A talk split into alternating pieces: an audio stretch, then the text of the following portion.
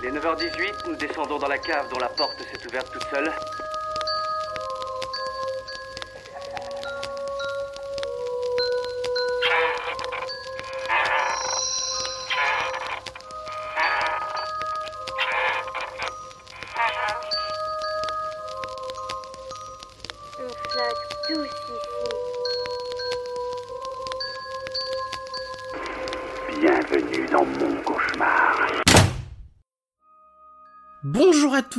Et bienvenue dans ce deuxième numéro hors série d'été d'Inspiré de faits réels, hors série où on change un petit peu la formule. On avait sorti un premier épisode au 1er juillet dans lequel on parlait de films d'horreur plus ou moins horrifiques avec été ou summer dans le titre. On vous avait fait une petite sélection et on revient aujourd'hui avec un deuxième hors-série, une deuxième petite sélection de films toujours liés à l'été, puisque cette fois, on va parler de films de plage, de films qui se passent au soleil, de films qui se passent en vacances. Mais avant ça, on avait un petit rectificatif à faire vis-à-vis du hors-série du 1er juillet qui concerne euh, Summer of 84. Ouais, exactement, c'est complètement ma faute. En fait, généralement, je me renseigne pas mal sur les films avant d'en parler. Là, en l'occurrence, celui-là, je m'étais pas énormément renseigné, ce qui m'arrive assez rarement. Et j'aurais dû. J'aurais dû parce que un de nos auditeurs nous a fait remarquer qu'on avait dit, enfin que j'avais dit une, une grosse bêtise. au J'ai complètement début. corroboré. Hein. J'ai complètement Oui, oui, corroboré aussi. hein. Et à la rigueur, toi, tu es plus excusable parce que tu, c'est pas le film que t'étais censé chroniquer, donc tu t'étais pas renseigné dessus. En l'occurrence, moi, j'ai, voilà, j'aurais vraiment dû me renseigner avant. En fait, j'avais dit que le film était sorti, euh, je crois, un an après euh, Stranger Things et que du coup, ça se ressentait puisque donc Summer of 84, c'est un film qui rend hommage euh, donc aux années 80 avec vraiment une esthétique très très 80s. Et donc forcément, moi, qu'est-ce que ça m'évoque à ce moment-là? Ça m'évoque la vague de nostalgie à laquelle dont, dont je suis pas très très friand qu'il y a sur Stranger Things. Donc on avait un peu critiqué le film. J'avais été un peu moins dur que toi, Charles, je me souviens. Ouais, bah globalement on n'avait pas trop aimé, mais, on, lui a fait un faux procès en tout cas. Voilà, on lui a fait un faux procès en disant que, bah, en gros, il surfait sur la vague initiée par Stranger Things, ce qui est en fait faux. Euh, je me suis renseigné, je suis tombé sur un article dans lequel le, le collectif RKSS, donc qui a réalisé le film, euh, expliquait que il travaillait en fait déjà sur ce film quand euh, la série Netflix Stranger Things a, été mise euh, en production et qu'ils ont justement eu un petit peu peur euh, qu'on leur fasse ce, ce procès-là que nous malheureusement on leur a fait. Donc euh, voilà, on voulait rectifier ça. Euh, Summer of 84, l'idée était née bien avant et en fait, le collectif RKSS avait déjà sorti un film auparavant qui s'appelait Turbo Kid et qui était déjà en fait un hommage nostalgique aux années 80. Après, bon bah voilà, nous avec Charles, on n'est pas forcément très sensible à, à cette esthétique-là, donc forcément, je suis pas sûr qu'on regardera Turbo Kid.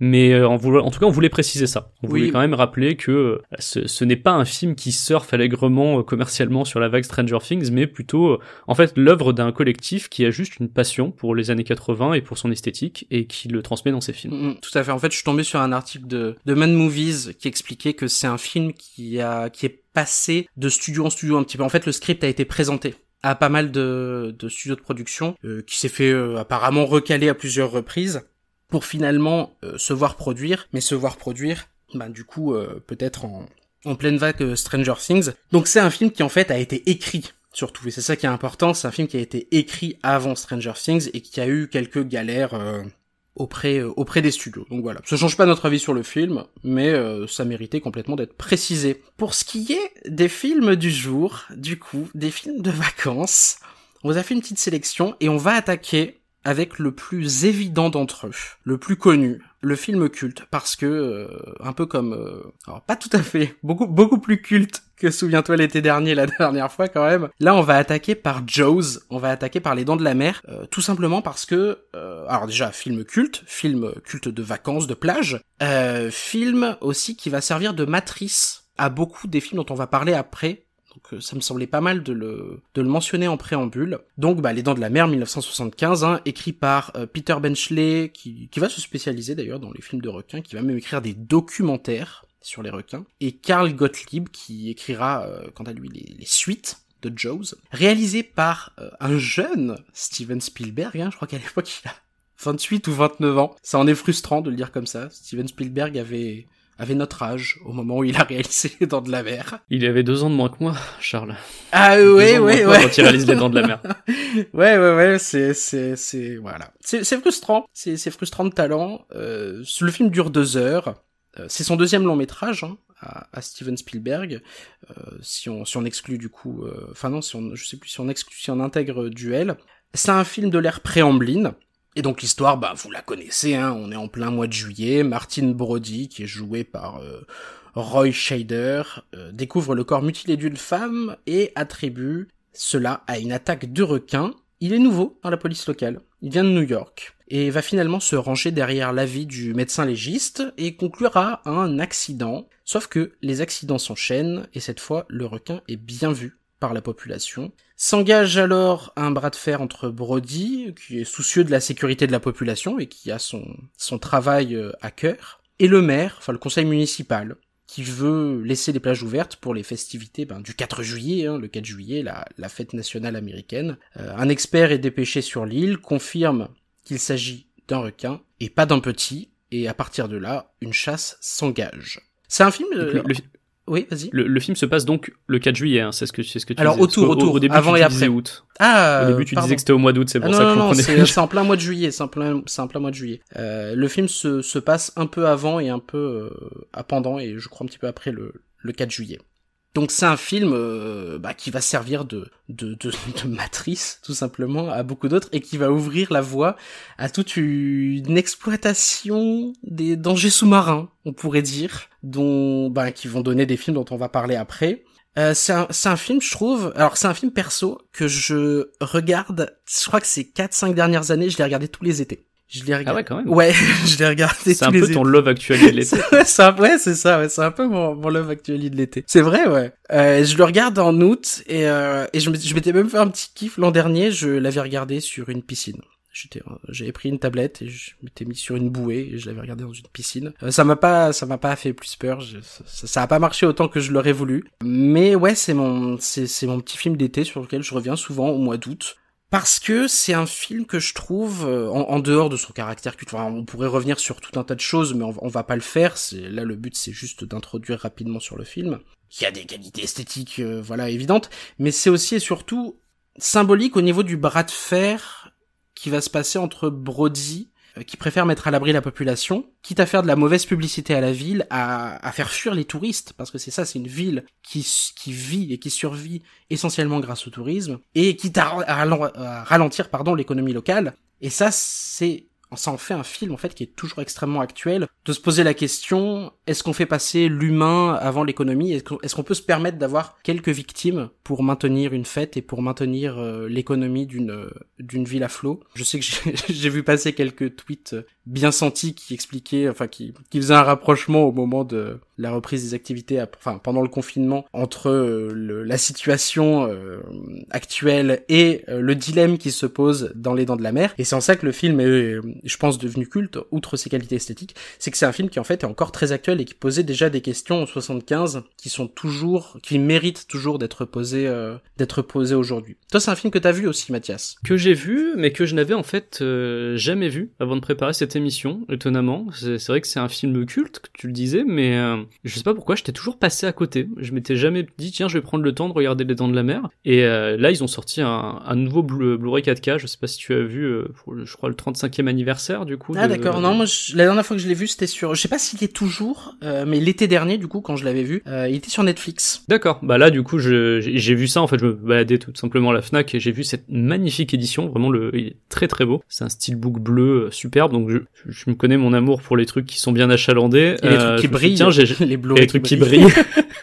du coup, j'ai vu, tiens, le Blu-ray des Dents de la Mer est très joli. Je n'ai jamais vu les Dents de la Mer. Achat compulsif. Je l'ai acheté. Du coup, je l'ai ah regardé. bah t'as bien fait Ah oui, bah je ne regrette absolument pas, et surtout que là c'est la version euh, 4K restaurée, donc euh, j'ai pu le découvrir euh, dans de bonnes conditions, sur un bel écran avec euh, justement de, de belles images, et j'ai vu à quel point pour un film, enfin je veux dire pour un film de 75, mais non, c'est toujours eu des films très très bien faits, même à toutes les époques. Mais là, les, vraiment les, les plans de nuit euh, restaurés, où on Mm. voit la mer euh, qui luit sous la lune avec les étoiles, c'est sublime. D'ailleurs, plan qui va être récupéré dans, dans plein de films hein, pour euh, nous montrer la, la mer la nuit. Donc non, j'ai vraiment bien aimé ça et surtout j'ai adoré euh, l'ambiance de la ville d'Amity. Euh, dans l'épisode précédent, je parlais de Souviens-toi l'été dernier où euh, ce qui m'avait le plus plu euh, au-delà des, des acteurs et, des, et du, du côté vraiment slasher euh, 90s euh, profond du film, ce qui m'avait plu dans Souviens-toi l'été dernier, c'était euh, cette ville dans laquelle on a l'impression, on a l'impression de connaître ses recoins, de s'y balader, de, de vraiment, voilà, comme si on y vivait depuis depuis un an et qu'on arrivait très bien à savoir où on allait. Il y a un, y a un sentiment, un, y a un sentiment de décor vivant, de décor très vivant. C'est ça. ouais. On est à la maison Mm. à, à Amity et on à la maison tout en n'aimant pas spécialement sa maison toujours, puisque à Amity on a on a justement ce maire ripou, on a ces commerçants inquiets, cette tension qui monte. Mais bon, on se balade quand même euh, dans ce petit village avec ses petites façades blanches, avec son festival pour le 4 juillet. Et euh, du coup, j'étais presque déçu quand on a quitté euh, justement dans le dernier tiers du film Mm. euh, Amity pour aller en mer. Donc euh, voilà, parce que j'ai vraiment, j'étais très attaché à Amity et euh, je pense que si j'ai eu la sensation d'être à la maison aussi rapidement à Amity, c'est parce qu'en fait, alors que j'avais pas vu le film, euh, j'y avais déjà mis les pieds auparavant à Amity. Parce que, mais pas, euh, je te parle pas métaphoriquement, ça littéralement, j'avais mis les pieds à Amity. Parce que je suis allé euh, pendant un voyage au Japon que j'ai fait, j'étais allé à Universal Studios euh, à Osaka. Et il y a une zone, les Dents de la Mer, avec l'attraction Jaws. euh, et donc du coup tu as l'attraction où tu fais le tour en bateau, tout ça c'est rigolo, il y a le requin qui t'attaque. Mais surtout il y a toute une zone qui est une reproduction d'une partie de la ville d'Amity. Alors autant l'attraction est, fun mais, a vieilli, et- etc. Mais en fait j'avais adoré l'ambiance dans cette partie du parc et je l'avais un peu oublié, ce qui est éton- étonnant puisque c'était il y a quand même, ça doit être juste il y a un an et demi tu vois que j'y étais. Et là en fait en, lançant les dents de la mer, je me suis fait mais oui c'est ça. Et je me suis rappelé au- aussi, ça m'a évoqué les bons moments que j'ai passés euh, dans cette partie-là du parc à Universal. Et donc euh, voilà, j'ai été vraiment très très à l'aise euh, dans cette ville qui qui vra- vraiment est, chaleureuse malgré toutes les tensions qui vont y apparaître au fur et à mesure du film. Ouais, ouais, ouais. C'est un film qui a gagné trois Oscars quand même. Euh, meilleur montage, euh, meilleure musique et meilleur son. Donc des... Ce qui est rare pour des films d'horreur, je crois, de, de gagner ouais, des, des Oscars. c'est très très rare. C'est très très rare. Euh, bah, le dernier que j'ai en tête, c'était Get Out de Jordan Peele qui avait eu l'Oscar du meilleur script, mérité. Euh, mais c'est c'est euh, Vol au-dessus d'un nid coucou hein, de Milos Forman qui va emporter le le meilleur film cette année-là. Donc ouais, film euh, film film culte, euh, film qui est euh, je me suis fait la réflexion quand quand j'écrivais le petit synopsis qui est dur à spoiler parce qu'il est tellement culte que même si vous l'avez jamais vu, en fait, d'une certaine manière, vous l'avez déjà vu. Ah, ça a tellement été repris, Ouais. c'est incroyable. C'est vrai que j'ai vu pas mal de films. film. J'avais vu pas mal de films, mais pas les dents de la mer. Et en fait, en regardant les dents de la mer, je me suis dit, mais oui, quasiment tous les plans ont été repris dans d'autres films. C'est assez incroyable, quoi. Mm, mm, mm. Il s'est fait, euh, il s'est fait voler toutes ces, toutes ces Non, scènes. il a inspiré, il a inspiré. Oui, d'ailleurs, Spielberg, inspiré, euh, on, on va le voir et, et on va conclure là-dessus. Spielberg n'a pas forcément euh, fait interdire, c'est-à-dire qu'il a calmé le studio. Je crois que c'est Universal qui produisait. Euh, il a calmé Universal euh, sur euh, leur volonté d'interdire les films qui s'en inspiraient derrière ou, euh, ou même même la petite borne d'arcade qu'on va voir justement par la suite. On en a fini avec cette introduction? Oui, passons au premier film non, enfin, j'allais dire non culte, mais si, il a quand même gagné un petit culte, le film dont on va parler tout de suite.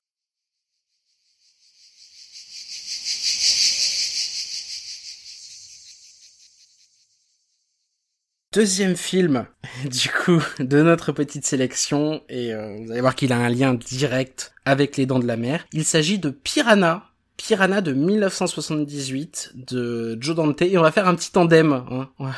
on, va, faire un petit tandem, on va vous parler de Piranha de 78 et de Piranha 3D de 2010 Qui est d'Alexandre Aja. absolument pas un remake. Qui, qui est pas un remake, ouais c'est vrai, c'est vrai, c'est vrai. Précisons-le quand Faut même. Ils ont le même titre quasiment, mais c'est pas un remake. C'est c'est pas un remake. Donc Piranha 1978 réalisé par Joe Dante dont c'est le deuxième long métrage et je crois le premier où il est seul derrière la caméra. Il était aussi très jeune hein, comme euh, Spielberg euh, trois ans plus tôt pour euh, Les Dents de la Mer. Joe Dante était assez jeune. C'est écrit par par John Sayles avec qui bah, Joe Dante va retravailler plus tard puisque c'est John Sayles qui va écrire Hurlement notamment et c'est produit par Roger Corman via la News World Picture. Pour ce qui est du synopsis, après la disparition d'un couple de randonneurs, Maggie, alors ça, je sais pas, je sais même plus comment ça se prononce, Maggie, je crois que c'est McCune, qui est jouée par Heather euh, Menzies, euh, est agente de, dans le renseignement et elle est envoyée en fait pour euh, pour retrouver le jeune couple de randonneurs disparus. Elle rencontre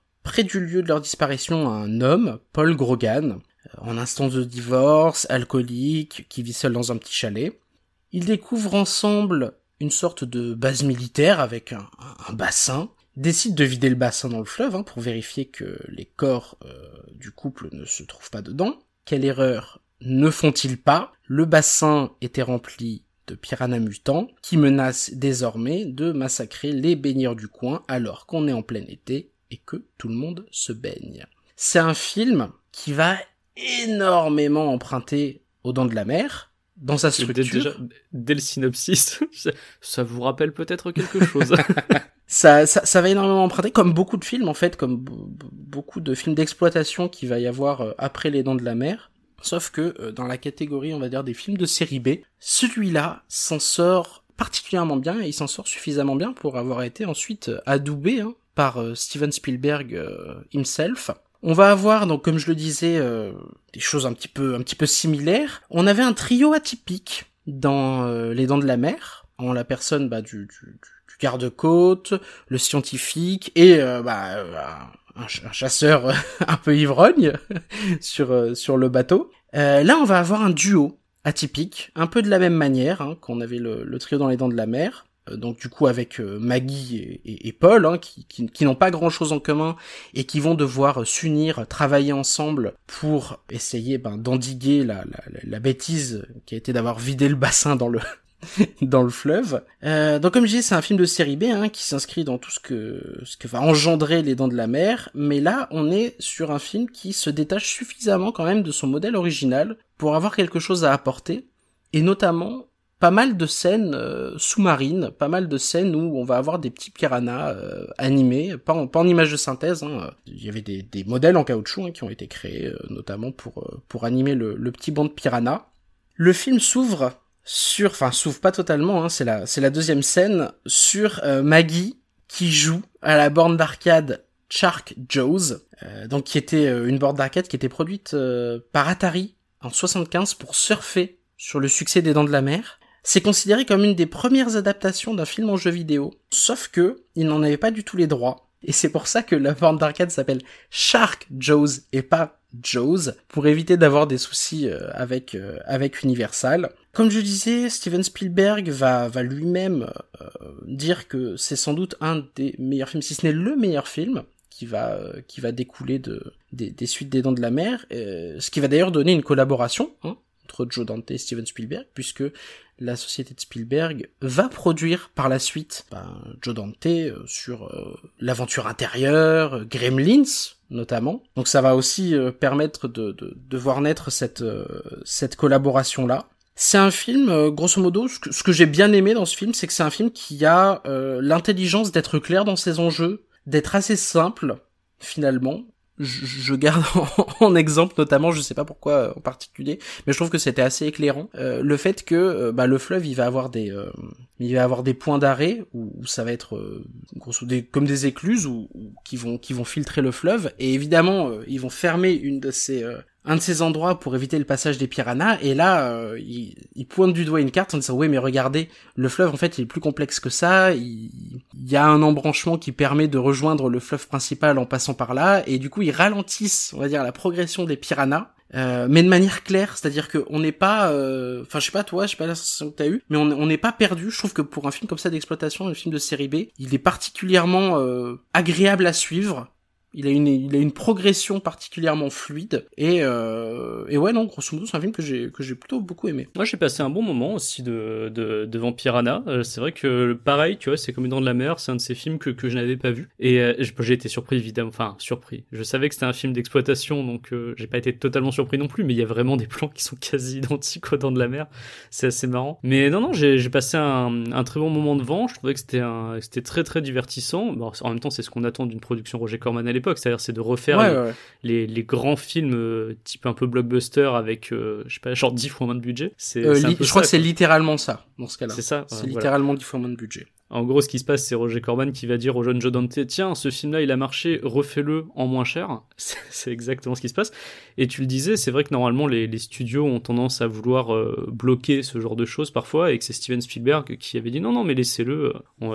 C'est pas exactement la même chose. Je crois, il me semble que Steven Spielberg avait justement euh, appuyer le, le fait qu'il y avait ce film qui était en train de se faire avant même qu'il sorte en fait. Ouais ouais ouais. Pour dire non non mais c'est pas une concurrence directe, laissez-le et justement derrière il l'a considéré comme euh, un des meilleurs euh, rip-off des Dents de la Mer qui mm. a été fait. Et je suis assez d'accord. Et le côté rip-off, tu le ressens à d'autres moments. Je sais pas si t'as remarqué ça aussi, mais euh, moi, Dick Miller, donc l'acteur qui joue le, le, patron de la plage privée à la fin. Oui. je lui trouve vraiment des faux airs de Murray Hamilton, le Ouais, mec qui ouais. joue le maire d'Amity. Complètement. Je, je suis allé vérifier sur Wikipédia pour voir si c'était pas le même acteur, parce que vraiment je me disais non attends il a il a pris le maire d'Am- d'Amity pour jouer dans, dans Piranha et non non c'est juste qu'il a pris un mec qui lui ressemble beaucoup donc euh, ça va jusque là quoi il y a des trucs comme ça mais au-delà de ça, je trouve que en dehors des Dents de la Mer, ça reste un film qui est, qui est très sympathique euh, et que, que je pourrais revoir avec beaucoup de plaisir. Ouais, ouais, ouais, et qui, euh, alors, il fait, il fait des trucs, euh, ce, ce film que beaucoup d'autres films n'osaient pas forcément faire. Euh, par exemple, s'attaquer aux enfants. Oui, tout à fait. si que Est-ce que t'as été étonné de cette scène, toi en aussi fait, pendant tout le long du film, je me suis dit attends, mais c'est un film quand même euh, qui se revendique pas comme quelque chose de, de vraiment euh, ultra violent, ultra subversif, tu vois. Donc je me disais bon, ils nous mettent la menace des enfants qui risquent de se faire bouffer par les piranhas, mais ils Ouais, vont pas le faire. c'est Ils ça, trouver ouais, une solution à la Ouais. dernière minute. euh, Le héros ça, va, ça va rester un truc lointain, un horizon. euh, Genre peut-être il y en a un qui va vite fait se faire mordiller euh, une jambe et puis en fait ils vont réussir à tous les sauver. Non, pas du tout.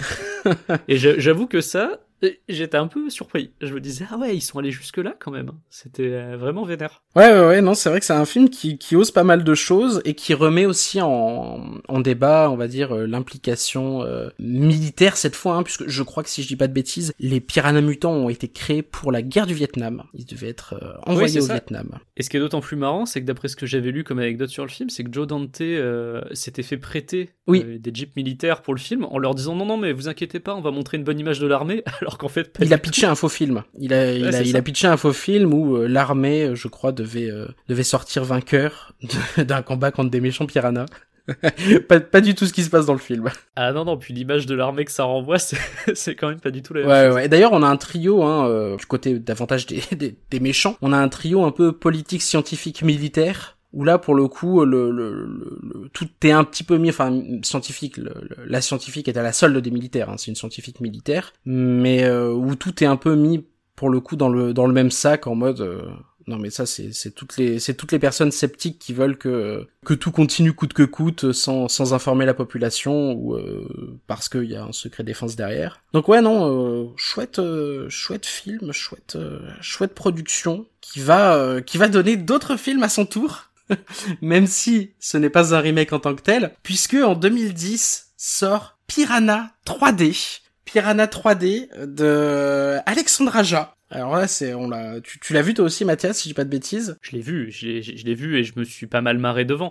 Après, c'est, on, va en reparler. C'est quand même très très con et ultra beauf, mais c'est l'ADN même du film, puisqu'en fait le Piranha 3D n'est n'est pas un remake de Piranha, mais comme Piranha, il va beaucoup emprunter aux Dents de la Mer, mais surtout. Il emprunte énormément à tout le cinéma d'exploitation qui est né après les Dents de la Mer. J'ai vu un espèce euh, d'hommage à tous ces films euh, de série B un peu fauchés avec des créatures qui, qui tuent des vacanciers.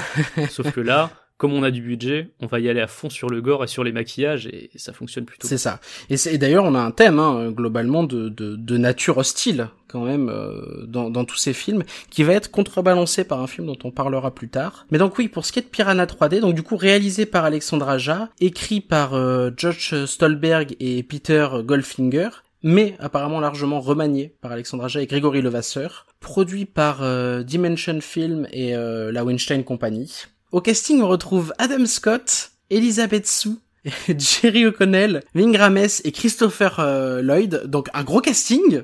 On, est, on est d'accord, un casting, euh, un casting de, de blockbuster. Donc film qui n'est pas du tout un remake de Piranha 3, de Piranha de 78, hein, mais qui s'en inspire largement. Pour ce qui est du pitch, on est à Victoria Lake, cette fois en Arizona. Une grande quantité d'étudiants vient fêter le spring break. Tout le monde est en vacances quand un tremblement de terre ouvre une faille dans un point d'eau de la région et libère des centaines de piranhas préhistoriques qui vivaient jusque-là dans une poche d'eau souterraine. En parallèle, Jake est chargé par sa mère, qui est aussi euh, shérif de la ville, qui est joué par euh, Elisabeth Sue, euh, de garder son petit frère et sa petite sœur, mais il va désobéir, tenez-vous bien, pour assister au tournage d'un film pornographique sur un bateau, sur lequel il entraîne aussi son crush.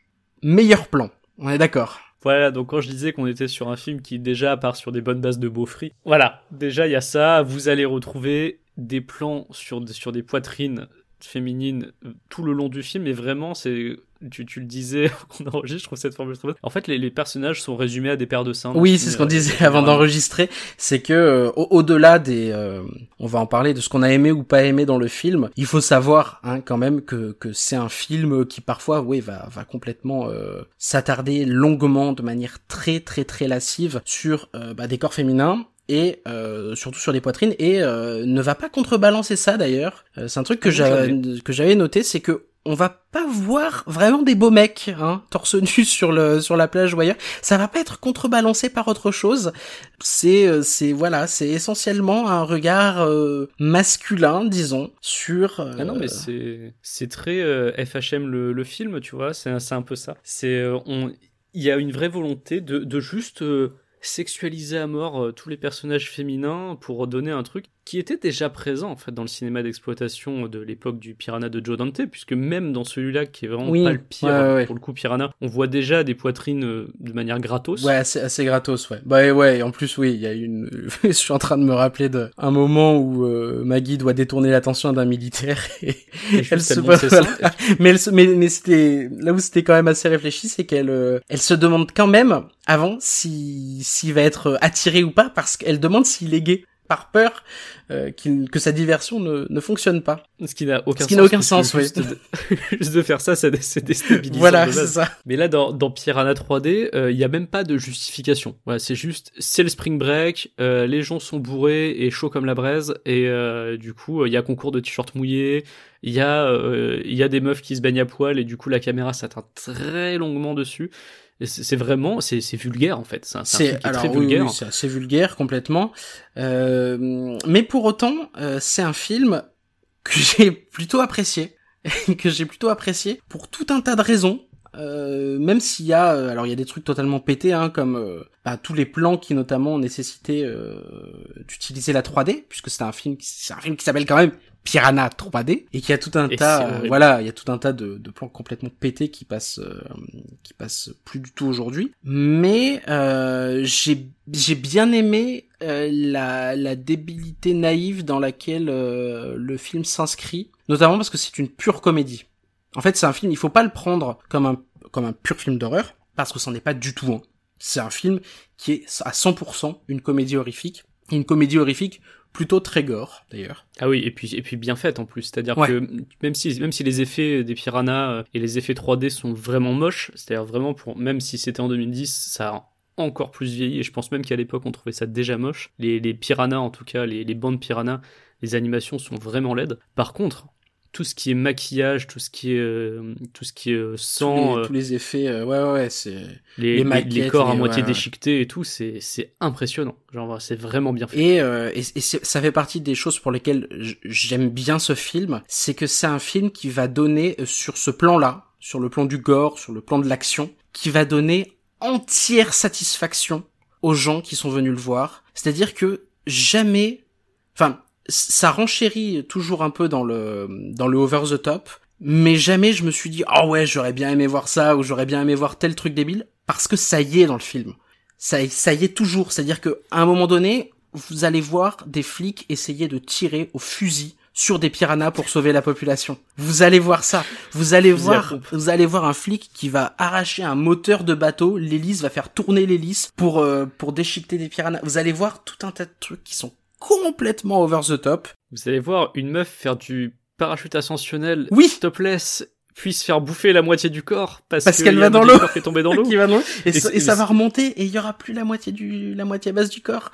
C'est c'est tout un tas de trucs vraiment qui en font un, un pur film de vacances. Et on parlait je suis pas toujours euh, tu sais d'accord quand euh, pour dire que euh, certains films ratés restent quand même divertissants parce que on pourrait toujours réduire un film à son son sa composante divertissement. Là en l'occurrence Piranha 3D est un pur divertissement et n'existe que pour ça. Il n'existe que pour ça et en cela je, le trouve vraiment réussi en plus d'être euh, euh, bien réalisé. Puis en fait, c'est une succession de scènes un peu gore, de scènes fun, de scènes débilos, et vraiment, c'est complètement fait exactement pour ça, Ouais. pour que les gens viennent au cinéma avec du popcorn et, et un grand, un grand, bol- un grand truc de soda et, euh, et rigolent vraiment à donf entre les scènes, euh, limite papote au moment où c'est un petit peu plus chiant et, euh, et enfin vraiment c'est un film qui est conçu comme un spectacle forain quoi. Il y a pas de, pour moi c'est plus un spectacle qu'un film et euh, pour le coup je l'ai vu sur la télé et euh, je me dis que ça aurait été marrant de le voir sur grand écran, mais limite tu vois dans, il y a des festivals qui organisent des trucs comme ça en mode immersion, genre ils mettent des films de plage et tu les regardes sur la plage euh, en buvant des Ouais, cocktails. ouais, Bah, d'ailleurs, il y avait une, il y avait une projection de des Dents de la Mer. Euh, je sais plus où est-ce que c'était en France, mais dans une grande piscine municipale. Bah voilà, bah typiquement, euh, Piranha 3D, c'est le genre de film que je verrais bien là ou sur Mm. une plage en plein air euh, le soir. C'est vraiment, on est dans, dans le pur, euh, le pur spectacle divertissement. Alors ultra vulgaire et, ultra beauf certes, mais euh, c'est la volonté même de réalisation de ce film d'être comme ça, d'être d'aller dans la vulgarité, mais d'offrir surtout un truc 100% Ouais. C'est-à-dire qu'on on a quand même, je, je révèle pas lequel, mais on a quand même un personnage masculin pour le coup du film qui va mourir. Ses dernières paroles vont être, attention, euh, paroles ex- explicit content. Euh, ses dernières paroles vont être, ils m'ont mangé la bite, ils m'ont mangé la bite.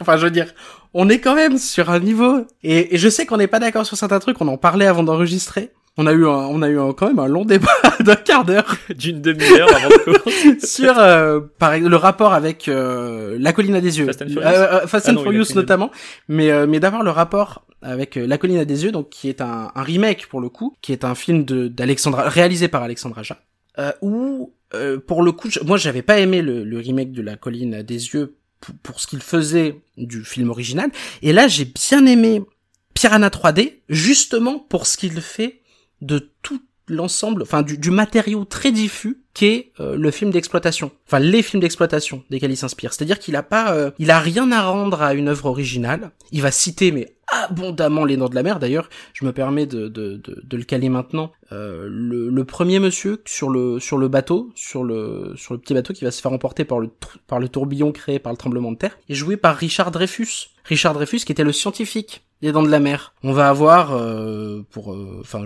de, mémoire comme ça, on va avoir un, je crois, un, un, travelling compensé sur euh, Elisabeth Sue, qui est mais euh, calqué ou presque sur celui qu'on a sur Roy, Roy Shader sur les sur les Dents de la Mer, sur Jaws. Donc on va avoir comme ça des, des- que ce soit pour des éléments un peu référentiels, purement référentiels comme Richard Dreyfus ou un peu plus techniques pour le travelling compensé sur Elisabeth Sue, on va avoir tout un tas de choses comme ça qui font penser à euh, au film original, hein, Les Dents de la Mer, mais aussi au film d'exploitation. Et en cela, je trouve que ça ne trahit pas un matériau de base et ça, ça le transforme en quelque chose d'absurde, d'assez débile, mais de purement jouissif en fait. Et je pense que pour moi, c'est le film, euh, c'est le mot qui, qui pourrait euh, complètement décrire ce que je pense de ce film, c'est que c'est un film purement jouissif en fait. Débilo-jouissif. Ça, ça définit bien Piranha 3D, je trouve. On va avoir une scène aussi, euh, je sais pas si tu te... Moi celle-là, je crois qu'elle va rester en tête pendant très longtemps. Une scène sous-marine avec, euh, je crois que c'est Duo des fleurs de, de, de Delibes, euh, où on a des deux actrices pornographiques qui vont, euh, de films porno, qui vont nager comme des sirènes. Et le, c'est pas, c'est pas beau visuel, visuellement, clairement, on pourrait, je pourrais pas qualifier ça de, de bon goût. Mais c'est tellement abusé d'avoir ce morceau de, de musique classique que vous avez déjà. Euh, le- c'est un extrait de, de, de l'Acme, hein, du haut des fleurs. Vous pouvez euh, chercher ça sur YouTube, vous aurez la musique et, et vous dites oui, vous allez avoir comme ça. euh, et vous avez le, le, le réalisateur qui filme en même temps depuis le bateau. enfin, je veux dire, c'est Et qui dit, des- qui dit des trucs du style colle ton cul.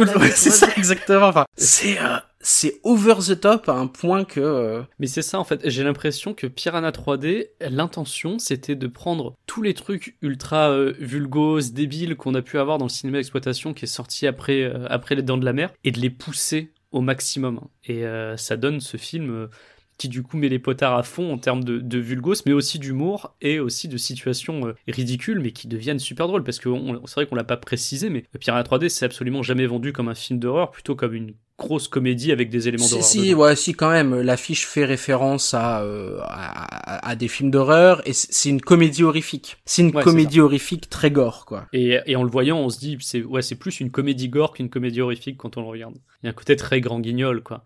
Mais c'est, mais c'est marrant. Écoute, je te propose d'enchaîner si tu n'as euh, plus rien à. Oui, on a longuement parlé de Piranha et Piranha 3D. Et on va enchaîner bah, sur quelque chose de très différent.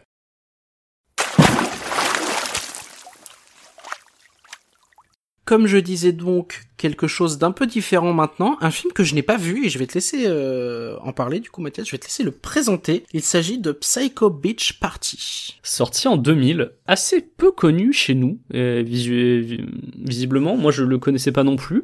Euh, alors, il y a des quand on prépare ce type d'émission, je l'avais déjà dit, je crois, quand on a fait l'émission sur sur les films avec été ou summer, il y a des films que j'avais déjà envie de voir de base que je me dis tiens je vais les regarder pour cette émission et il y a aussi une phase où je vais sur Google et je cherche films de plage euh, dont j'aurais pas entendu parler pour faire quelques découvertes. En l'occurrence sur celui-là c'est ce qui s'est passé. J'ai tapé euh, euh, je crois genre euh, slasher, euh, enfin tous les mots clés débiles genre slasher, fantôme, plage, vraiment plein de trucs. Et il y a un film qui réunissait tout ça. Et donc ce film c'est Psycho Beach Party, un film australo-américain de Robert Lee King qui n'a fait que deux longs métrages dans sa vie, dont dont celui-là. Et dans ce film, on va suivre la jeune Florence Forrest, 16 ans, qui voit des mecs surfer et qui se dit tout simplement Mais pourquoi pas moi? Alors on ne, on ne veut pas d'elle, elle insiste, elle va finir par intégrer le groupe de surfeurs en tant que Chiclette, ça, ça va être son surnom euh, pendant le film, et en parallèle, des jeunes se font tuer sur la plage et au drive-in par un mystérieux tueur.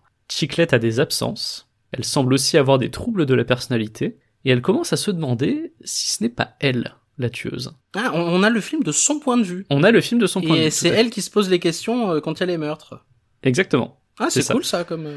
Donc il y a, ça qui se passe, et il y a aussi plein d'autres trucs qui se greffent, puisque le, film est une, én- une énorme parodie de plusieurs genres de films, donc on va avoir aussi euh, justement une petite histoire de fantôme, à un moment avec une séance de spiritisme vraiment naze, mais c'est voilà, c'est ça, ça se veut plutôt comme une comédie parodie de, de films d'horreur. C'est basé sur une pièce de théâtre off-Broadway de Charles Bush, qui joue dans ce film le rôle de, de la flic, de la policière qui va enquêter. Charles Bush, c'est une drag queen. Il, met, euh, il se met souvent en scène euh, habillé en femme dans, dans ses pièces, notamment. Et là, bah, je- dans la pièce, il jouait le rôle principal de l'adolescente, Chiclette, ce qui est un, peu marrant puisqu'il a pas du tout l'âge du rôle. Et euh, là, il s'est dit, bon, dans le film, je vais quand même peut-être jouer un personnage plus âgé.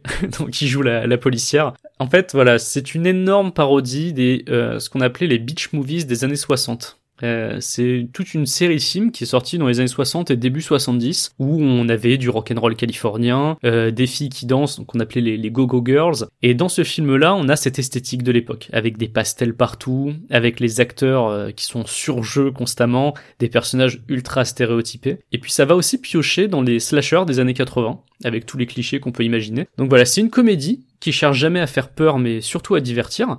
Et ce qui m'a surpris quand je l'ai vu, au-delà de l'aspect euh, comique et voilà référencé de, de pas mal de scènes du film, c'est le casting. Le casting est incroyable. On a Amy Adams dans un de ses premiers rôles au cinéma, deux ans avant son, sa première apparition vraiment très remarquée dans Arrête-moi si tu peux. Ouais. À ce moment-là, elle sort d'un film, euh, voilà, qui s'appelle Sex Intention 2. Parce que euh, Ah Amy. Adams a joué dans Sex Intention 2. Et euh, à ce moment-là, elle est abonnée au rôle de peste. Et c'est ce qu'on lui donne dans euh, Psycho Beach Party. Elle joue une lycéenne qui ne pense qu'à choper le beau surfeur de la plage. Ce beau surfeur qui est incarné par Nicholas Brandon, alors en pleine hype parce qu'il joue Alex dans Buffy contre les vampires. Et on a euh, donc il joue un personnage qui se, qui se fait surnommer Starcat et qui va se rapprocher du personnage principal qui est incarné par une toute jeune Lauren Ambrose. Lauren Ambrose qui va jouer l'année suivante Claire Fisher dans la série Six Feet Under, donc le personnage principal de la série Six Feet Under. Et on a d'autres personnes qui arrivent comme ça dans le film. On a la mère de Chiclette qui est jouée par Bess Broderick, qui jouait euh,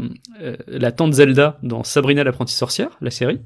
Ah, donc celle avec Melissa Joan Hart, hein, la première. Et on notera aussi la présence en légende du surf, un monsieur qui s'appelle Kanaka, de Thomas Gibson. Euh, Thomas Gibson qui avait déjà eu des succès à la télé avec des séries comme Dharma et Greg et Chicago Hope, mais qui va vraiment exploser quelques années plus tard en 2005 avec Esprit criminel, puisque c'est lui le chef d'Esprit criminel. Euh, donc je disais ouais Thomas Gibson qui, qui jouera euh, en 2005 donc quelques années enfin euh, dans Esprit criminel c'est le le chef de la brigade Esprit criminel et là on le retrouve en en espèce de, de surfeur un peu plus âgé euh, qui visiblement a gagné des concours de surf et qui est un espèce de gourou euh, des, euh, des jeunes surfeurs de la plage. Et enfin, dans le rôle d'un jeune étudiant suédois, on retrouve Matt Kisslar qui va avoir juste après un, un, petit rôle dans Scream 3. Donc on a plein de têtes un peu connues dans ce film, la, la plus connue étant évidemment Amy Adams dans, dans un de ses Mmh. premiers rôles. Ouais. Le rythme de ce film est très soutenu, parfois épuisant, on va, on va se l'avouer, hein, à cause bah, tout simplement du surjeu, des grimaces, de la musique très entraînante et omniprésente, donc vraiment rock'n'roll euh, californien à donf. Mais du coup, ça fait que même si c'est un peu épuisant parfois, on s'ennuie jamais. On est emporté par le délire. C'est un film qui est très très généreux. Ça va chercher du slasher, donc euh, du beach movie. Il y a une scène dans une maison hantée. Euh, il y a une espèce de petite critique d'Hollywood à travers un, personnage d'actrice qui a fui les studios pour pour aller à la plage en mode ah, je supporte plus. Voilà, plein de petits trucs comme ça. C'est volontairement débile hein, par moment. C'est c'est le propre de cette de, de, de la parodie. Surtout qu'on là on parodie un genre qui déjà à la base était très futile, le, le film de plage. Et le slasher des années 80, des fois il y a un message politique, mais là on on prend pas du tout le message politique, c'est vraiment juste des jeunes qui se font tuer les uns après les autres. Donc voilà, je comprendrais qu'on puisse rester un peu en dehors et qu'on ait l'impression parfois que le film s'agite pour rien, voire qu'il nous crie dessus, parce que c'est vraiment, c'est, le rythme est vraiment très très soutenu, mais quand on rentre dans le délire, même sans connaître les, les, films qui parodient, je trouve que ça fonctionne très bien. D'ailleurs, tu vois, l'exemple typique, c'est que le film principalement parodié, c'est Gidget, un film de 1959, qui était justement sur une ado qui veut faire du surf, j'ai pas vu ce film, j'ai même pas vraiment vu de beach movies des années 50-60, début 70, et d'ailleurs ça m'attire pas. Mais pourtant, j'ai passé un très bon moment devant ce film, qui est sûrement, euh, à mes yeux, euh, un des films de plage ultimes, vu qu'il exploite vraiment ce décor tout le temps. Euh, quasiment tout se passe sur la plage ou euh, dans des maisons qui sont près de la plage. Donc euh, voilà, c'est Psycho Beach Party, je, recommande, je vous recommande de tester l'expérience. Je pense que si au bout de 15 minutes vous avez vraiment l'impression que le film vous hurle dessus et que vous rentrez pas dedans, c'est pas la peine de continuer. Très honnêtement, parce que ça va être ça tout le long en fait. Mais si jamais vous accrochez et que vous rentrez dans le film sur les ouais les 15 premières minutes, je pense que derrière vous allez passer un très bon moment. D'accord, et eh ben écoute très bien, très bien, très bien. Je jetterai un coup d'œil, donc un plutôt plutôt une grande comédie euh... très agitée. Très agitée. Exactement, c'est ça, très agitée. et ben écoute, je te propose de passer à quelque chose de plus calme pour la suite.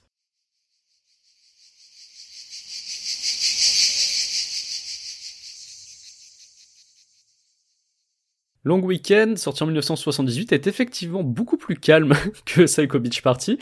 Euh, donc c'est un film qui a connu un, un succès à, à l'international, mais qui a fait un gros bid en Australie, étonnamment. C'est un film qui dure euh, donc une heure et demie et qui est considéré comme une petite pépite du cinéma d'exploitation australien et assez précurseur dans son thème. C'est un film qui a été réalisé par Colin Eggleston. Donc, je, je sais pas si tu connaissais son travail auparavant. Moi non. Pas non, pas spécialement. Donc en fait, il a visiblement pas fait de film considéré comme un classique à part Long Weekend. En revanche, le scénario est signé Everett de Roche, qui a lui euh, écrit euh, Razorback, le, le, film de 1984 euh, sur un sanglier qui fout le zbeul dans l'outback australien. Qui fout le zbeul Ah, tu veux parler à notre public de moins de 18 ans, là, non J'essaye de capter un, public plus jeune.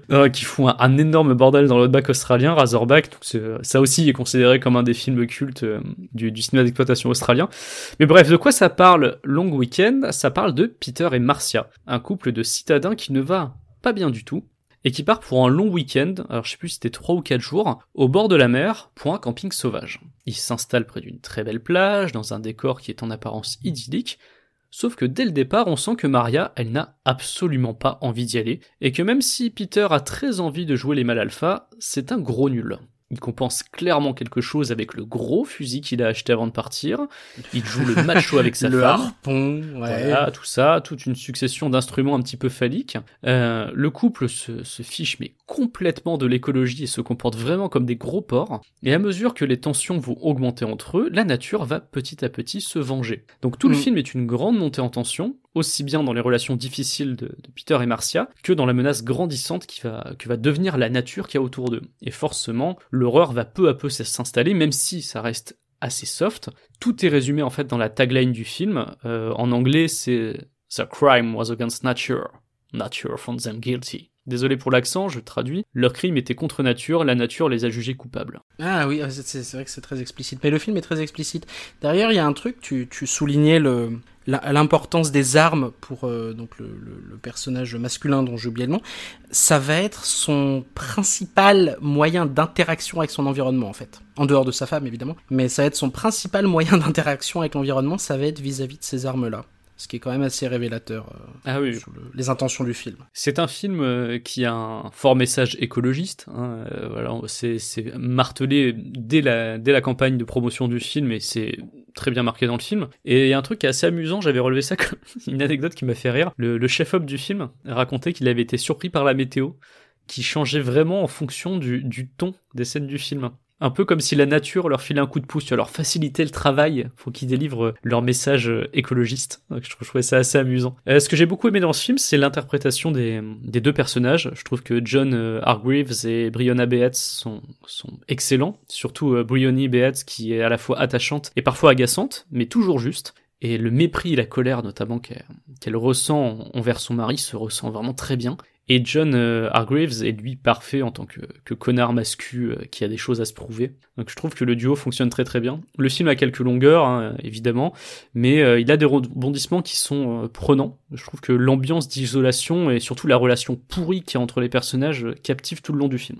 Ouais, c'est un, film en gros sur le, rapport des citadins à la nature de manière générale et la capacité de destruction sur l'environnement qu'ils vont avoir, parfois sans même s'en rendre, parfois de manière presque volontaire, mais parfois euh, sans presque s'en rendre compte. Ce que j'ai trouvé chouette dans le film, c'est que le malaise s'installe de ceci. C'est-à-dire que le malaise s'installe du rapport des citadins à la nature et une grande partie de la tension, surtout dans la première moitié du film, une grande partie de la tension qu'on va ressentir en tant que spectateur vient en fait de leur ignorance plus que d'autres choses. Ça va venir de leur ignorance vis-à-vis de la nature, de leur ignorance à comprendre euh, bah, qu'ils sont pas dans leur appartement, qu'ils sont pas euh, chez eux. Il y a des animaux dans la nature qui font du bruit. Il y a tout, ce... comme ça et qui vont se sentir en fait agressés par cette euh, par cette nature et qu'ils vont parce qu'ils ils n'y sont pas familiers et qu'ils vont l'agresser en retour. Donc ça c'est quelque chose que j'ai vraiment bien aimé. Euh, S'il y a de chouettes plans macro aussi, je trouvais ça assez euh, assez intéressant de, de finalement prendre la nature pas forcément euh, juste dans ses enfin pas de la filmer que dans ses clichés mais de d'alterner des plans larges des plans de nature assez larges et des plans macro où vraiment on voit des fourmis on voit l'utilisation d'une bombe aérosol sur des sur des fourmis. Il y a tout un tas de trucs comme ça. Il y a un, un chouette plan sur une une Barbie sur la plage à un moment donné. Bref c'est un film qui est c'est entre le survival le drame psychologique, je dirais, c'est un, film qui est assez hybride et qui vise, ou tout vise en fait dans le film à soutenir ce propos écologique que j'ai trouvé assez malin, bien que, alors, euh, manquant euh, parfois quand même clairement de finesse, et surtout qui a du mal, euh, je trouve, à se renouveler. C'est-à-dire que tu disais que tu parlais de longueur à un moment, à un moment donné dans le film. Je suis assez d'accord sur le fait que, à un moment donné, le film, on a compris ce qu'il voulait nous dire, et on va nous rajouter des couches, on va nous rajouter des couches, on va nous rajouter des couches, et que bah ça ça ça, ça rend le truc euh, ouais un peu un peu épais, un peu un peu sirupeux, un peu voilà. Mais euh, mais j'ai trouvé ça très chouette, d'autant plus que les différentes interprétations sur ce qui est en train de vivre le couple, bah ça reste finalement assez ouvert. Euh, on, nous fait croire parfois à l'hypothèse surnaturelle, on essaie de nous proposer différentes pistes, on n'oublie jamais, et ça j'ai trouvé ça très cool, on n'oublie jamais la psychologie des personnages et on n'oublie jamais la psychologie du couple, puisque on, va quasiment, euh, c'est un film d'isolement, hein, on, va, on, ne va suivre quasi exclusivement que les deux personnages principaux. Et ouais, donc j'ai trouvé ça vraiment... euh, et j'étais étonné, je, ne le connaissais pas avant de le voir, et j'ai été vraiment agréablement surpris non seulement par ce propos, mais surtout par la manière qu'il a de nous faire passer ce propos, à savoir de ne pas se créer de frontières et d'utiliser aussi l'horreur des éléments horrifiques pour nous faire passer ce propos écologique. Et je trouvais ça vraiment, vraiment chouette. Moi, je suis tombé sur ce film euh, sur Shadows, puisque donc Shadows, la, la plateforme de, de, de SVOD euh, spécialement dédiée au cinéma d'horreur, a une section euh, film australien. Et en fait, justement, euh, Last, euh, Last Week, je, je, confondais avec un autre film, Long Weekend, pardon. Long Weekend est considéré comme un film de ce qu'on a appelé l'exploitation. C'est des films justement d'exploitation qui sont produits en Australie, on va dire du début des années 70 au milieu des années 80, et qui mettaient la plupart du temps en scène les, les décors du pays, mais bon, ça englobe vraiment plein de choses. Hein. On a du survival, de la série B fauchée avec un peu de cul dedans, euh, des films de grosses créatures, destruction naturelle, euh, mais aussi des trucs plus type slasher, euh, sanglant, avec des tueurs bien humains. Donc euh, ce film-là fait partie en fait de ce courant. Et il y a eu un documentaire que j'ai très envie de voir. Du coup maintenant, en faisant mes recherches, je me suis rendu compte qu'il y en avait un. Euh, en 2009, il y a eu un doc qui s'appelait Not Quite Hollywood, The Wild Untold Story of Ozploitation. Et en fait, c'est un gros documentaire qui revient sur cette période-là du cinéma australien. Donc ça parle évidemment de, de Long Weekend, mais ça parle aussi de Razorback et de plein d'autres films qui sont sortis dans cette période-là en Australie qui était un peu, j'ai l'impression, une période faste du cinéma d'horreur euh, australien. D'accord. Et un truc aussi que, auquel j'étais en train de repenser, que j'avais mis dans mes notes là, c'est que je trouve. Alors, Jaws, c'est 75. Piranha, c'est 78. Et là, Long Weekend, c'est aussi 78. Et j'ai presque l'impression que Long Weekend est, est, presque une réponse à Jaws. Je, n'arrive pas à le, à le concevoir autrement. Euh, comme je disais tout à l'heure, dans, dans une précédente partie, Jaws, Piranha, c'est la nature hostile. C'est euh, les dangers que qu'on peut rencontrer si euh, bah, on a des, des, bébêtes qui sont transformées en monstres, hein, puisque le, le, requin de Jaws est monstrueux, il est transformé en monstre. Les piranhas euh, de Piranha sont transformés en monstres. Là, ce que j'aime bien aussi dans ce film, c'est que je, je l'ai vraiment vécu comme une réponse à ça, en disant ben non, les, les monstres sont pas forcément euh, ce qu'on pense, qui est un propos assez, euh, assez simple à, à, développer quand on y pense, mais qui est, euh, ouais, que, que, j'envisage presque comme un, contrepoint à dire non, non, mais attendez, le, le... c'est pas le méchant, le, requin dans, dans, dans Jaws. C'est pas, c'est pas lui l'ennemi principal, c'est pas les piranhas qui sont l'ennemi principal dans, dans Piranha, ce que Jaws et, Piranha faisaient déjà, hein, avaient déjà comme propos de dire que le l'ennemi principal, c'était euh, le, conseil municipal aussi dans, dans Jaws et les militaires dans Piranha. Ces deux films le faisaient déjà. Mais je trouve que euh, Long Weekend apporte, on va dire, cette espèce de contrepoint vis-à-vis -vis de la vision monstrueuse que l'on a pu avoir de la nature dans le cinéma des années 70 et dans toute l'exploitation qui a suivi euh, qui a suivi Jaws. Donc c'est pour ça aussi que je l'aime bien, je pense. Est-ce que tu as d'autres choses à rajouter ou on peut, euh, juste, on passe à la suite Juste préciser euh, au passage qu'il y a eu un remake qui est sorti en 2008 que j'ai pas euh, eu spécialement l'envie de voir. J'ai vu les premières critiques, enfin je suis allé voir quelques critiques sur le film. A priori, ça, ça n'arrive jamais, ne serait-ce qu'à qu un tiers de cheville de l'original, donc je, je préférais passer mon chemin. J'ai vu que l'acteur principal était Jim Caviezel, que moi j'avais déjà vu dans un truc qui était aussi un remake pas ouf. Euh, il a joué numéro 6 dans le remake du Prisonnier. Je sais pas si t'avais vu, mais en 2009, il y avait. Ah, j'ai pas vu le remake. C'est bon, J'adore la, la série originale. C'est pas la peine. Alors c'est dommage parce qu'il y a Ian McKellen et, et Atwell dedans. Donc Ellie Atwell, donc qui, qui joue dans euh, la série euh, Marvel sur euh, merde, j'oublie toujours le, le nom de, de cette femme. Ça se passe dans le même univers que Captain America. Je sais pas si tu te souviens. Ah, j'ai pas vu. Je vois la série, je n'ai pas vu cette voilà. série. Bah du, du coup, il y a, y, a, y a cette actrice-là, Ellie Atwell, qui est dedans, et Ian McKellen. Pourrait dire. Agent de Carter. Agent ça Carter, voilà exactement. Et tu as euh, ce remake du Prisonnier qui est sorti en 2009, qui j'ai l'impression a pas spécialement performé, et de toute façon, c'était vraiment pas terrible. Et donc. Le Prisonnier avait-il besoin d'un remake? Voilà, c'est la question qu'on peut se poser. Et donc du coup, l'acteur principal de ce remake, c'était Jim Caviezel, qui là un des rôles principaux dans, dans le remake, ça m'a pas mis spécialement en confiance non plus, je t'avouerai. je ne peux que te comprendre. On passe à la suite? Yes. Autre film, alors qui se passe à la plage, mais c'est pas forcément le lieu principal de l'action. Il y a une plage, mais c'est avant tout des vacances. Je vais vous parler maintenant d'Eden Lake, sorti en 2008, réalisé et écrit par James Watkins, hein, qui réalisera en 2012 La Dame en Noir. Je crois que tu l'as vu, Mathias, La Dame en Noir. Euh, avec Daniel Radcliffe? Ouais, ouais, ouais. Ouais, c'était très sympa. D'accord, tu vois, je l'ai pas vu. Alors, pas un grand film, évidemment, mais c'est... Euh, moi, j'avais trouvé ça plus, plutôt sympa. Avec... Euh, il y avait des ambiances gothiques qui étaient assez bien retranscrites. Non, non, je, je trouvais les, les décors très stylés. Quelques scènes vraiment quelques scènes de montée en tension euh, assez bien foutues, et surtout Daniel Radcliffe qui était dans un rôle, euh, enfin, je crois que c'était un de ses premiers gros rôles après la saga Harry Potter, D'accord. et, euh, et qui tenait vachement bien le film. D'accord, très bien. Et James Watkins qui va aussi scénariser la suite de The Descent, The Descent partie 2, en 2009. Donc c'est un film anglais. C'est un film anglais dans lequel on suit un couple interprété par Kaylee Riley, donc euh, qui joue Jenny, et Michael Fassbender qui joue Steve. Elle est maîtresse d'école et ils décident de s'offrir un week-end dans la campagne anglaise. Et si je dis pas de bêtises, je crois que Steve compte demander euh, Jenny en, mariage.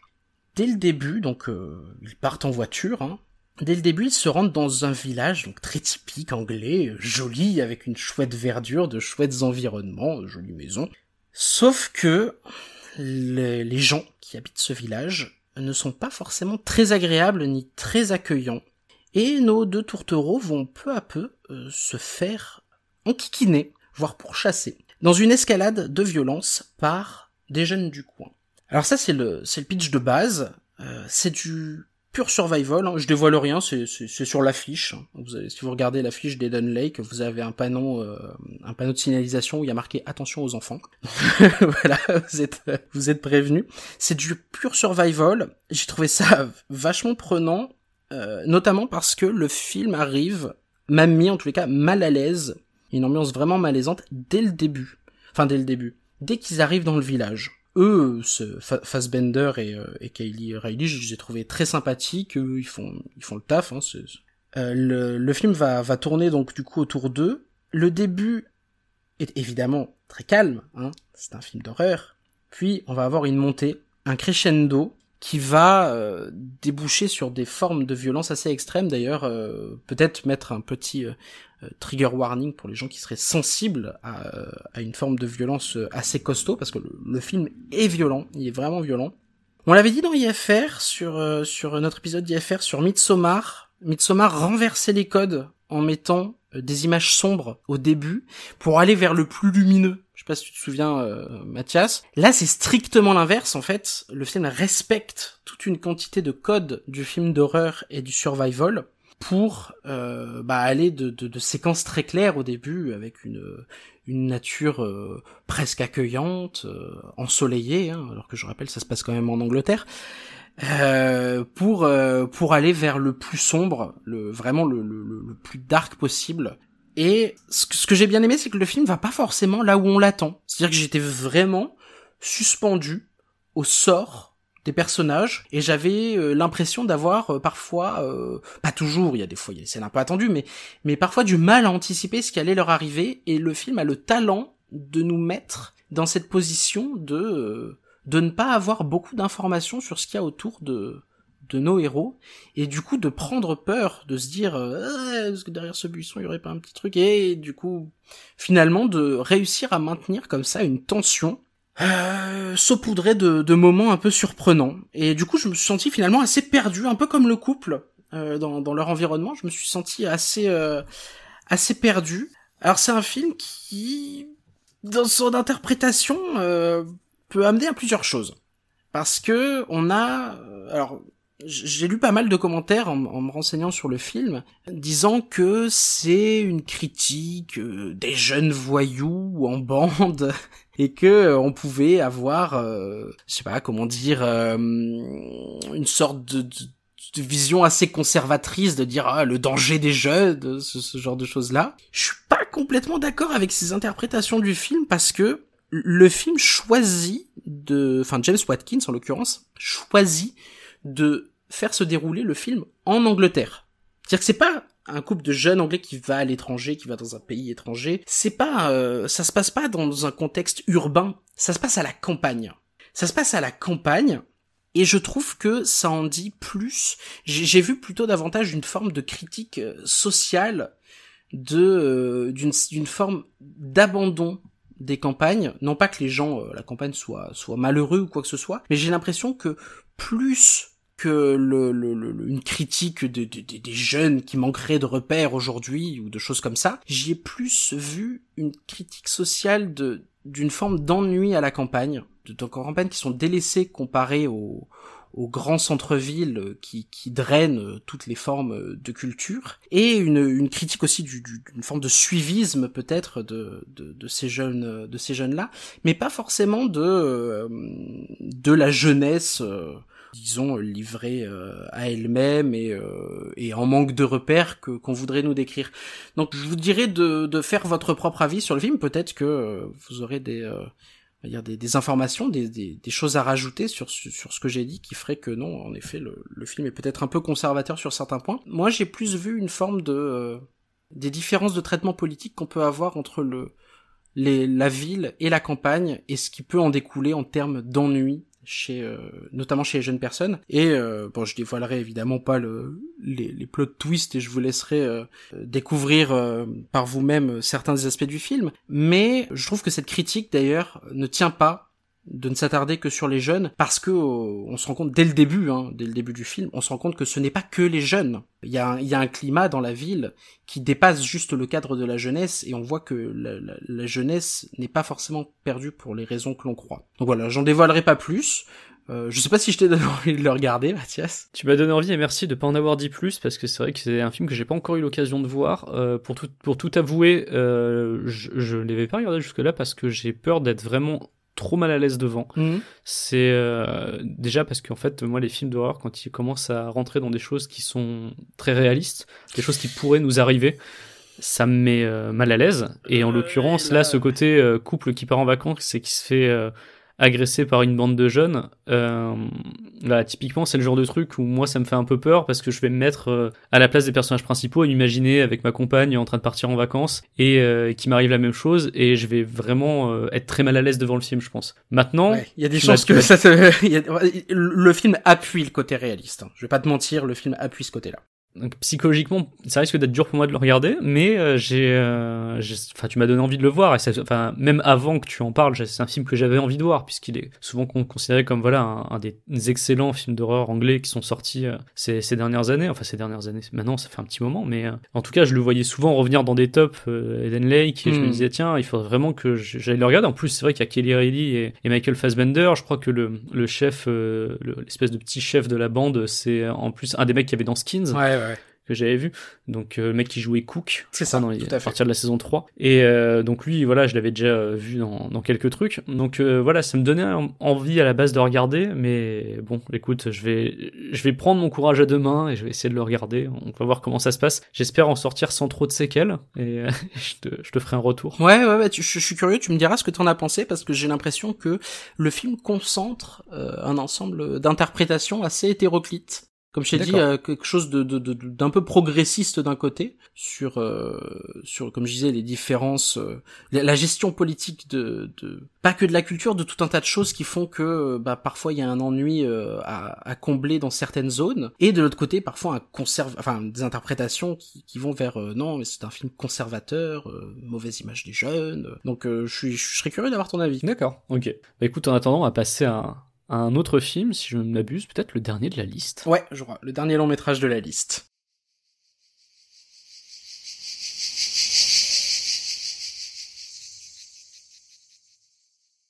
On termine cette série de longs métrages ayant pour thème la plage, les vacances, avec le bien nommé Bloody Beach, sorti en 2000, un film sud-coréen de Kim In-soo. Euh, et je ne savais pas, le savais-tu Charles, que les Coréens ont fait des slashers à l'américaine? Bah, euh, on, pouvait s'en douter un petit peu, mais euh, mais je suis pas sûr d'en avoir vu tant que ça. Hein. Bah moi j'en avais vu aucun, tout simplement parce que je me suis un peu renseigné, et en fait il y en a très peu. Mm. Euh, Wikipédia en, en anglais, donc qui généralement a un peu plus de références que notre Wikipédia en français, mais qui, qui n'a pas tout évidemment, hein, on recense une dizaine. Donc c'est pas, pas mal énorme, quand une- même. euh. Euh, une dizaine est allée sur euh, quelques décennies du coup, hein, puisque ça commence dans les années 80 et jusqu'à aujourd'hui. Donc il y a... Sachant qu'au milieu il y en a un où il y a le film et sa suite, tu vois. Donc, mais tu vois, que- par exemple en France, est-ce qu'on en a autant des slashers. Des slashers à l'américaine, français. Il faudrait, des années il faudrait 80. qu'on les recense, Faudrait qu'on les mais recense, je pense que en, en termes de, alors il doit pas y avoir du très bon. hein, Ouais, Brocéliande, mais, euh, on en parlait dans le dernier Bureau des Mystères. Oui, il y a Brocéliande et Promenons-nous dans les bois, c'est vrai, oui. Mais euh, non, bon là, en tout Non, cas, il y en a- y en quelques-uns, avait très peu. Là, là, en l'occurrence, en Corée, il y en a très peu. Alors, il y aurait peut-être eu plus dont on n'a pas entendu parler en dehors des, des, frontières, ce qui est tout à fait possible. Euh, il y a beaucoup de films sud-coréens dont on n'entend juste pas parler en dehors de la Corée du Sud. Hein. Mais pour résumer, ça reste un genre de film qui est beaucoup plus rare là-bas que, euh, on va dire, le, le, thriller un peu énervé que nous on peut connaître, ou le drame, ou la comédie. Disons voilà. qu'ils ont moins passé les frontières et ils ont, euh, le, disons que culturellement on reconnaît moins euh, le slasher comme étant une réussite peut-être de du oui, cinéma voilà, sud-coréen. Alors que les thrillers, en revanche. Ah, ça, il y a du très très bon. On vous renvoie à nos épisodes. Tu sais, que j'ai toujours le DVD de J'ai rencontré le diable chez moi que j'ai ah. pas encore osé le lancer parce que je, je sens que je vais être très mal. Mais bon, je vais, pareil, c'est un des films que je vais regarder cet été. Bref, on en revient à Bloody Beach. Euh, on est quelques années, je crois 4-5 ans après la sortie de Scream et euh, son euh, retentissement. 3 ans, ouais, peut-être. 3 ans, ans Il est 2000, non, Bloody Beach Ouais, c'est 97 Scream 96 ou 97, je sais plus. Pour moi, c'était 96. Ah bah, des deux, c'est pas grave. Peut-être je me trompe. Mais euh, en tout cas, ouais, on est voilà quelques années après la sortie de Scream, qui a eu un retentissement international euh, colossal, et tout le monde veut faire du slasher, en gros. Même les Coréens, euh, d'où ce Bloody Beach qui va vraiment euh, cocher énormément de cases du cahier des charges du slasher à la con des années 90-2000 que moi j'aime beaucoup. Donc un tueur à l'identité mystérieuse mais qui semble lié de près aux victimes, des mises à mort pas très inventives, mais qui arrivent à intervalles réguliers, un acting en dents de scie, des personnages qu'on veut voir mourir, et un peu de beau free pour assaisonner tout ça. C'est vraiment le fast-food du slasher, et ça tombe bien parce que moi j'aime bien les double cheese, même si je regrette un peu après, et c'est un peu ce qui m'est arrivé euh, avec ce film. Mais je vais peut-être dire de quoi ça parle. Ouais, ouais c'est tout bête, hein. enfin c'est un film que vous avez déjà vu plein de fois, je pense. Hein. Euh, dans Bloody Beach, on suit un groupe de sept jeunes clichés, donc on a la fille qui veut pécho, la fille discrète, la fille un peu garçon manqué, le mec débile, le mec un peu taciturne, le mec détente cool et le mec en apparence très responsable. Il devait y avoir une huitième personne, une fille, à qui va arriver des bricoles dès la scène d'ouverture, et euh, on va retrouver ce groupe dans une maison près de la plage pour des vacances. Le groupe se retrouve là-bas et forcément entre deux baignades et quelques petits jeux et petites sessions autour du feu à se raconter des, des histoires, ils vont se faire buter les uns après les autres. La petite particularité du film, c'est le lien entre les personnages. Ils ne s'étaient jamais rencontrés en vrai. Ils ne se connaissaient que sur une chatroom. C'est un des problèmes du film. Exactement. Est-ce qu'il y a des cas de fiches dans le groupe? Qu'est-il arrivé à Sandmans, l'utilisateur rejeté de la chatroom par les huit personnages du film? C'est ce que vous allez découvrir très vite. Euh, le dénouement m'a vraiment surpris par sa simplicité. En fait, je m'attendais vraiment à quelque chose de plus compliqué. Et puis non. Non, moi je m'attendais surtout à. Je sais que j'étais pas sûr. On parle, on parle du pitch. J'étais pas sûr de comprendre le pitch parce que, euh, comme je te disais, un, un, des premiers soucis que j'ai trouvé au film, c'est que ils sont censés se rencontrer pour la première fois. C'est ce que j'avais l'impression de comprendre, mais je ne l'ai tellement jamais ressenti que j'étais pas sûr d'avoir bien compris. C'est-à-dire qu'on a l'impression d'une bande de potes. Ouais, c'est un, une bande de potes euh, lambda, ouais, en fait, ouais, ouais, alors qu'ils sont censés pas vraiment se connaître. Ils se voient pour la première fois. Ils, ils se, ils communiquent via leur pseudo, mais, mais voilà. Quoi. Il y a juste une petite blague au début en mode ah je pensais que t'étais un mec. Ouais, euh, voilà. C'est tout. Et après, c'est comme si c'était des potes qui partaient en vacances ensemble depuis l'adolescence. Ouais, ouais, ouais. Ils ont l'air de tous se connaître super bien. Et, et tout, tout ça, c'est ce que je, je, voulais dire tout à l'heure pour terminer, où je m'attendais à un truc plus compliqué. En fait, non. C'est parce que je pense que quand on est un peu habitué à des films qui ont des dénouements un peu tirés par les cheveux, on peut facilement commencer à se faire de fausses idées. Et là, en l'occurrence, sur ce film-là, c'est vraiment pas la peine de s'en faire. Parce que euh, pas du tout. En fait, on se fait nous-mêmes des fausses pistes en se disant ça va être plus compliqué, et c'est pas compliqué du tout. Donc euh, voilà. Et ça, à la limite, c'est pas c'est pas plus mal. Pourquoi pas? À la limite, pourquoi oui, pas? Pourquoi pas oui, une sûr. fin simple, ça peut être du coup étonnant quand on regarde des slashers. Mais bah là, c'était plus décevant que étonnant. Ouais. Mais moi, ce que j'ai surtout trouvé compliqué, enfin, euh, ce, ce qui m'a pas mal rebuté dans ce film, c'est que j'ai eu du mal à le suivre en fait. J'ai eu honnêtement du mal à le suivre euh, parce qu'il y avait une dissonance entre ce qu'on nous disait à savoir c'est une bande de jeunes qui parlent euh, via euh, juste euh, un chat internet. Ce qu'on nous montre, on a l'impression d'avoir juste une bande de jeunes qui se connaît déjà. Complication, la caractérisation. Euh, la, j'avais, comme tu disais, il y a, en effet un peu des archétypes de, de personnages, mais je trouvais que ça ressortait pas vraiment. C'était assez, je trouvais ça assez discret. J'ai eu fait, du mal à me retrouver entre eux, j'ai eu du mal à, enfin, j'ai eu du mal à accrocher tout simplement parce qu'ils font rien pour nous rendre aucun personnage sympathique. Mais je suis pas tout à fait d'accord avec toi sur la caractérisation des personnages. Je pense qu'il y a un souci sur le personnage principal. Ouais. Les autres, euh, ils sont tous dans leur espèce de caricature de je suis le mec cool, euh, je suis le mec responsable un peu sportif, euh, je suis la peste, machin tout ça. Par contre, le personnage principal qui est la, donc la, la final girl, et ben en fait c'est le seul qui est moins euh, qui est moins uniforme quoi qui a qui a des trucs et on comprend pas d'où ça vient parce que c'est pas exploité plus tard dans le film. Par exemple je pense que tu fais sûrement référence à ça on nous la présente comme le, personnage euh, typique du slasher euh, de la final girl et en fait elle fait pas que des actions positives. D'habitude le personnage de la final girl fait que du positif. Là on la voit en train de prendre son caméscope et de le placer pour filmer les autres meufs qui sont en train de se déshabiller. Hmm, ouais, ouais, bah, je pensais pas forcément à ça parce qu'à la limite, pourquoi pas de nous. Bah moi, je me suis demandé ce que ça foutait là. Tu vois, je me suis dit mais attends, euh, d'habitude le personnage. Tu vois, je me suis même demandé si ça allait être le personnage principal. Vu que les codes de ce type de slasher, c'est que le personnage principal, c'est la jeune ingénue euh, plutôt euh, plutôt sympathique, à qui oh là là, le monde s'écroule autour de moi, mais moi je suis censé être gentil. Et là, là non, tu vois. Ouais, Donc, mais ça, ça, à la limite, pourquoi pas? C'est pas je tant me ça. suis qui demandé m'a s'il y avait pas un sous-texte au niveau de ça, tu vois. Ouais. Parce qu'il y a, y a un moment où on comprend que donc le personnage féminin principal a, a rejeté le mystérieux Sandmans, donc un, un garçon, et euh, alors qu'elle avait l'air de d'être la seule à plutôt bien l'apprécier dans le groupe, enfin ça allait. Et le fait qu'elle filme les filles au début, est-ce qu'on essaie pas de nous faire plus ou moins subtilement comprendre que euh, elle l'a rejeté parce qu'elle est lesbienne? Je je sais pas Ah, si c'était tu ça crois qui était censé arriver. Moi, j'avoue que je l'avais pas euh, vu comme ça, mais euh, non, moi je me suis dit, bah, ça essayait là, de ça nous mettre juste pour un truc sur, de voyeur, sur l'identité de la personne aussi, sur l'identité de Sandman. Donc euh, non, non, je sais pas, j'ai pas, j'ai- vraiment juste du mal à le suivre, en fait. J'ai vraiment honnêtement du mal à, à en comprendre, en bien en avoir le, le, le- le contour des enjeux et, euh, et à, et à m'attacher euh, finalement au personnage. Moi, ce que, ce que j'ai bien aimé dans le film, euh, c'est vrai que je suis d'accord avec toi qu'il y a des moments où même on, on peut s'ennuyer par moments hein, Ouais, ouais, carrément. dans le film parce qu'il y a beaucoup de redites, un peu comme pour Long Weekend, mais dans un autre registre. Il y a des redites de choses qu'on nous a déjà fait comprendre et donc voilà, c'est un peu long. Il y a notamment scène de plage qui est interminable, euh, justement pour nous justifier que c'est un film de plage. On a euh, vraiment euh, cette longue séquence à la film de plage américain avec les surfeurs débiles qui font les cons au bord de l'eau, tout ça. Bon, ça, j'ai trouvé ça. Après, on peut lui donner que là, on est vraiment sur de la pure exploitation et qu'il n'y a rien de cynique, tu vois. Il y a pas, c'est vraiment juste, euh, ah, on aime bien ça dans ces films-là, donc on va le refaire. Il y a, il y a une espèce de candeur par rapport à, à la manière de, de, de récupérer euh, ces codes-là qui, qui n'ont rien à foutre euh, à ce moment-là du film d'ailleurs. Mais euh, ce que j'ai bien aimé moi, c'est qu'il y a, c'est un film qui est déjà dans son époque, dans son jus, euh, et je trouvais ça assez amusant. Le, le fait que le film s'ouvre sur euh, le délicieux son du modem 56K. Mais vraiment, hein, c'est le, sais, vraiment le, le son typique du, du vieux modem. Euh, Il y a les images numériques de câbles ADSL, Ah la ouais. chatroom sur laquelle il parle, c'est très MSN avant l'heure. En fait, moi, ça m'a fait un espèce de flashback sur ma préadolescence. C'est-à-dire littéralement un temps que les moins de 20 ans ne peuvent pas connaître, tu vois. Mais euh, c'est le... Malheureusement, ça, tu vois, tout ce truc qu'on a là, on nous met la chatroom en avant, etc. Le, le fait que ben euh, les technologies sont moins abouties que ce qu'on a euh, aujourd'hui, bah c'est pas spécialement exploité. Euh, ils essayent de s'en servir pour apporter quelques moments de doute euh, en nous rappelant qu'ils sont censés pas se connaître, mais ça fonctionne pas parce qu'en fait, euh, bah dans les faits, nous quand on les voit, on a l'impression qu'ils se connaissent depuis des années. Je trouve ça dur quand tu dis que c'est pas forcément exploité. Je te rappelle que quand ils sont sur la plage, ils font quand même, au lieu de faire un château en sable, ils font un ordinateur.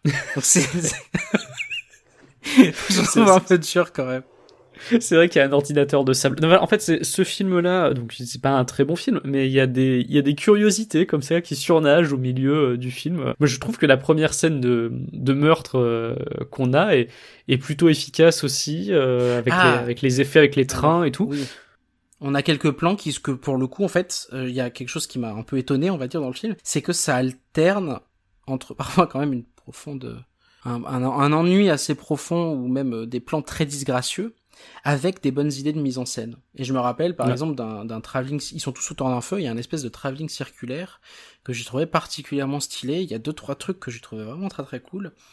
Mais alors, ça se, en fait, ça se perd dans un récit qui est plus, qu'on nous fait apparaître plus complexe qu'il n'est. Quelque chose d'un d'un petit peu brouillon, mais avec, euh, au milieu de ça, de, de bonnes idées de mise en scène, quoi. C'est ça. Et puis euh, sur le fond du film, je trouve que dans le, le message que, que ça délivre, c'est pas un message négatif du tout. Je trouve même que c'est plutôt positif.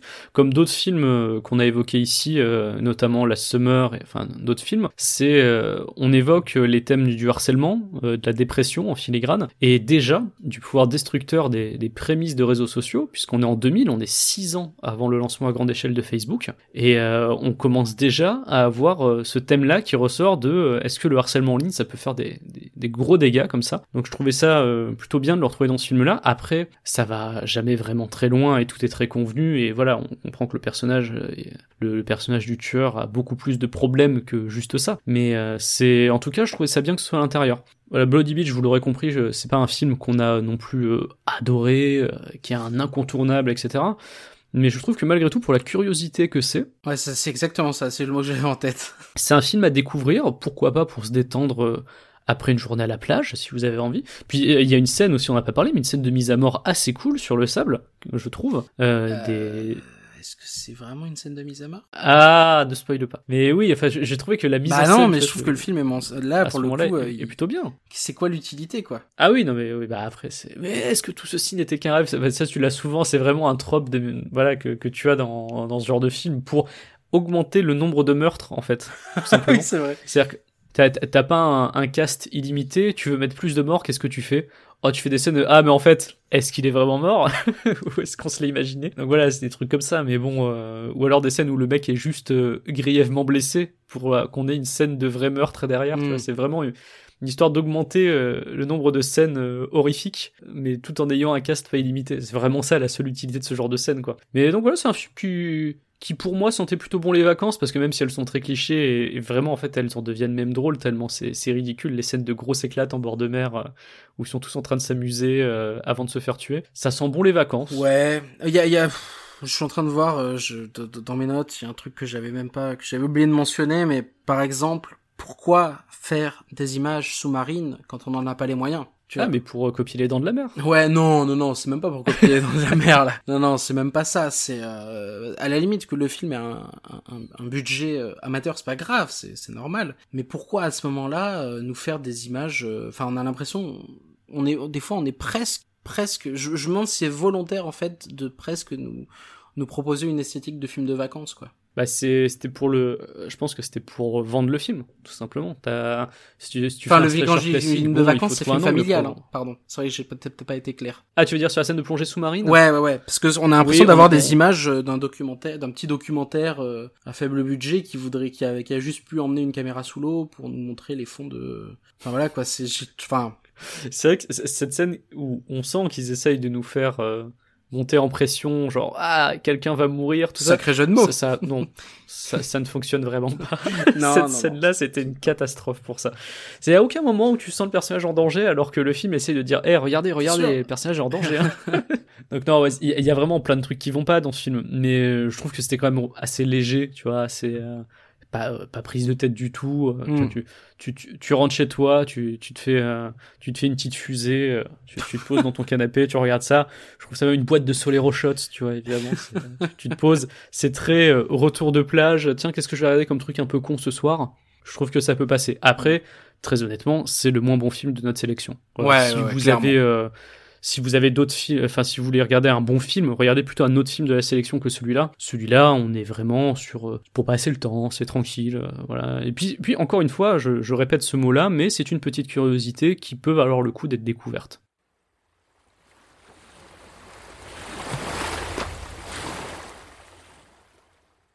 Avant de terminer le numéro, ce nouveau numéro hors série, euh, j'aimerais parler de deux formats un peu plus courts que j'ai vus, euh, voilà, en- entre deux films euh, visionnés pour préparer cette émission, que je trouvais plutôt sympathiques. Euh, le premier, c'est The Raft. The Raft, c'est un, en fait, c'est pas un court métrage à proprement parler, c'est un segment d'une trentaine de minutes qu'on a dans le film Creepshow 2. Je sais pas si tu te souviens des films Creepshow, ce que Ouais. c'était. euh, Donc là, c'est sorti Je en m'en 87. C'est en fait, ce sont des films qui sont euh, des, des compilations de. Enfin, c'est c'est un ensemble de petits courts métrages. C'est des petits films d'anthologie qui sont reliés entre eux par un personnage qui est un petit peu inquiétant. Et en fait, c'est censé être des histoires de comics qu'on nous raconte. C'est une espèce d'hommage aux comics d'horreur, en fait, les, les films Creepshow. D'ailleurs, il y a eu un comics Creepshow qui est sorti après, euh, comme ça la boucle était bouclée. Donc là, Creepshow 2, euh, il y a un segment qui s'appelle The Raft, qui est adapté de la nouvelle Le Radeau de Stephen King, dans lequel on va suivre euh, quatre jeunes cons qui vont se baigner dans un lac en début d'automne.